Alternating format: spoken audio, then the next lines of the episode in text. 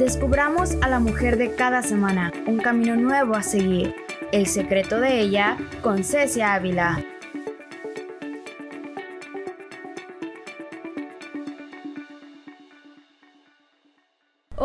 Chicas del Secreto de ella podcast, qué bueno que nos estén escuchando una vez más, estamos en el capítulo número 3 y les doy la cordial bienvenida una vez más a este subpodcast, realmente es un proceso increíble que estamos pasando y si lo hacemos juntas lo hacemos mejor.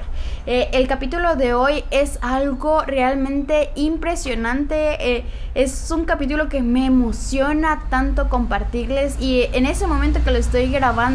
Es de gran, gran entusiasmo poder estar platicando con ustedes sobre esto. Así que presta demasiada atención mientras estás arreglando para ir al trabajo, no lo sé, mientras estás haciendo tarea de la escuela. Por favor, presta atención porque los detalles de hoy, de la historia de la mujer que de hoy está de otro nivel, de verdad. Te lo recomiendo y así que se lo puedes pasar a más de tus amigas, más de mujeres que quieren aprender sobre esto, así que por favor eh, quédate con nosotros y vamos a comenzar. Bueno, ¿por qué no damos comienzo a la sección conociéndote a ti? Quiero ver las respuestas, cómo hemos estado en redes sociales y realmente en el hashtag anterior fue trabajo desde.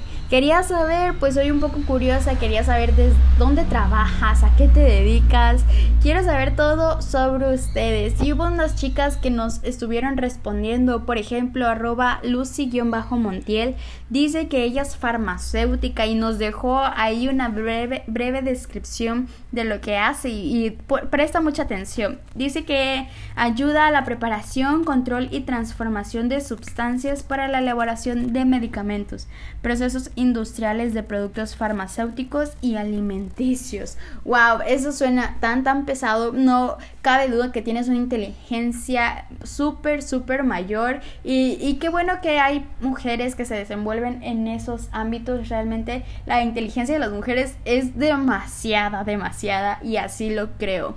También dice Judy 86 me etiquetó, dice trabajo desde intervención clínica y rehabilitación integral eh, soy la responsable de la valorización y planificación de objetivos y medidas terapéuticas en pacientes que lo requieran en hospitales.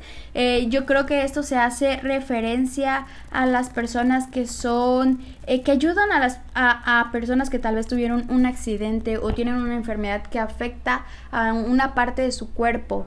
Y pues me parece tan genial que hay mujeres en todos los ámbitos, desde que no te imaginas que pudieran estar y sobre todo que están sobresaliendo y que lo hacen con tanto amor para las personas. Así que qué bueno fue conocerlas a ustedes, chicas. Por favor, sígueme en mis redes sociales.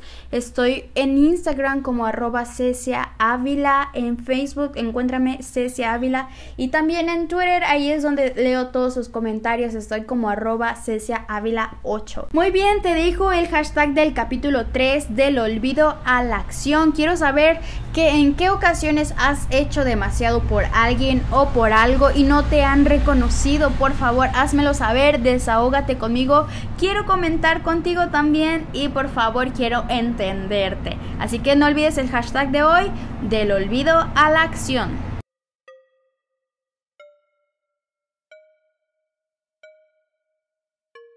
Alice Goy, la pionera del cine, sale del olvido. Alice Goy, chicas, nació en París. Era hija de menor de un famoso escritor, lo que la llevó a desarrollar su amor por las artes y la literatura. En 1885 empezó a trabajar como secretaria de León Gaumont, uno de los pioneros de la industria del cine, cuando su organización se dedicaba todavía a fabricar equipos de fotografía.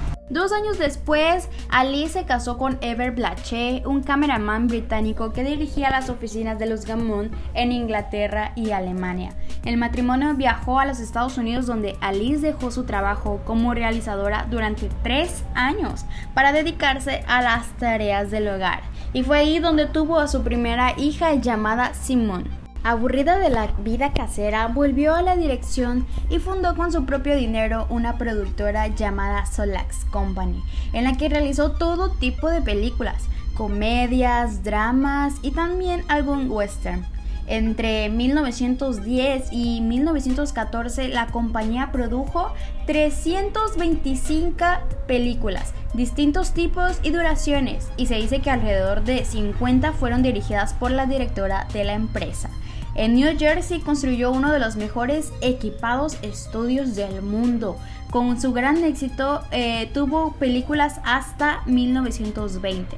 Hoy existen datos como para pensar que dirigió o produjo alrededor de mil películas en su vida. También algo muy importante mencionar fue que generalmente aceptado y que fue la primera mujer cineasta y existe mucha controversia si es la autora de la primera película narrativa de la historia. Se le puede considerar la primera narradora visual del cine, la fundadora del cine como narración cultural y la primera persona que dirigió una película en la historia del cine. Alice llegó a competir contra Hollywood como productora y directora independiente y se adelantó a sus contemporáneos y a su tiempo, pues fue la primera en usar grabaciones con un gramófono al mismo tiempo que las imágenes y la productora de una de las primeras películas a color. Fue también la primera en utilizar efectos especiales, usar la doble exposición del negativo, las técnicas de retoque, la cámara lenta y también rápida y el movimiento hacia atrás. Dirigió y produjo, supervisó más de 600 películas que tocaban todos los géneros fílmicos, desde cuentos de hadas hasta parábolas religiosas, comedias románticas o películas policíacas. Fue la primera persona que dirigió la película en que todos los protagonistas eran negros, en 1912. Un tonto y su dinero. También se sabe que fundó otras dos compañías cinematográficas. A partir de 1919 se hizo imposible competir contra Hollywood, pues comenzó a trabajar para compañías más poderosas. Fue el comienzo del fin de su etapa de la industria independiente. Finalmente su compañía terminó por caer y su matrimonio con ella. Una vez cerrada su empresa, se dedicó a dar charlas públicas sobre los comienzos del cine. Algo muy lamentable que le sucedió fue que en 1922 regresó a Francia, pues tras divorciarse de Plaché y jamás pudo regresar al cine, quedando fuera de la industria, que no tenía espacio en el que la merecía, pues era una pionera del cine, lo mismo que le pasó a Méliès y demás. En 1964, ella regresó a los Estados Unidos junto a sus hijas, quiso buscar y recuperar sus películas, y fue a la biblioteca del Congreso y a otros archivos del cine y filmotecas, pero no encontró casi ninguna de sus películas, y algunos de los que encontró se escondían bajo nombres de dirección de sus compañeros. En 1949, cuando había cumplido ya 76 años, Alice Goy regresó a París, donde la Cineteca le rindió un gran homenaje por ser la primera mujer directora del cine en el mundo. No el primer director en el mundo, tuvo gran repercusión en los medios y recibió más tarde insignias de Chevalier de la Legión de Honor. Alice Goy murió en Nueva Jersey, en el estado en el que había cambiado el curso de la historia del cine. Tenía ya 95 años. En ningún periódico apareció su esquela. No me digas, Estamos en el tiempo donde queremos darles una frase célebre sobre Alice Goy y encontramos que Alison McMahon en 2008 dio una declaración tan precisa. Dice así, hasta el día de hoy sigue siendo la única mujer que ha dirigido su propio estudio de cinematográfico. Sin embargo, su papel en la historia del cine ha sido completamente ignorado y olvidado. Llegamos a la parte final de este capítulo y son los pensamientos finales donde doy una reflexión sobre la historia de hoy. Y bueno, Alice jugó un papel clave en la producción de las primeras películas sonoras, eso está clarísimo, aspecto de su carrera que casi siempre fue ignorado.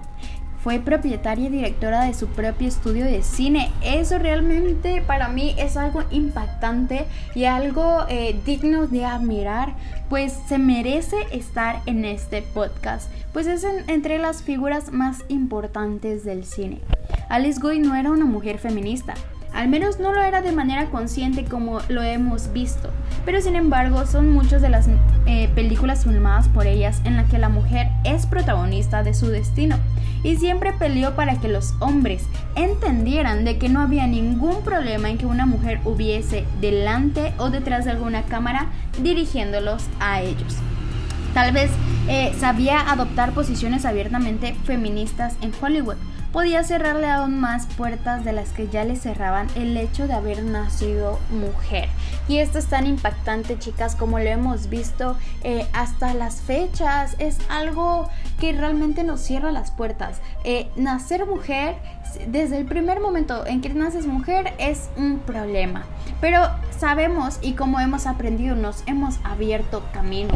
Desde las primeras, desde las pioneras que son eh, como Alice Goy, como eh, Parks que vimos, también como Valentina. Son mujeres que nos han abierto el camino y que finalmente en estos tiempos hemos eh, sabido aprovecharlo. Así que chicas, por favor, si tú te has visto en problemas por ser mujer o situaciones eh, incómodas que te han hecho sentir personas por ser mujer, no te quedes callada, alza tu voz y sobre todo eh, da lo mejor de ti siempre para que puedan reconocer tu trabajo, que no solamente por ser mujer no puedes hacerlo, sino que tu trabajo sea valorado en el lugar donde estés. Así que por favor, házmelo saber eh, con el hashtag del día de hoy, por favor, del olvido a la acción. Nos vemos en el próximo capítulo, chicas. Hasta luego.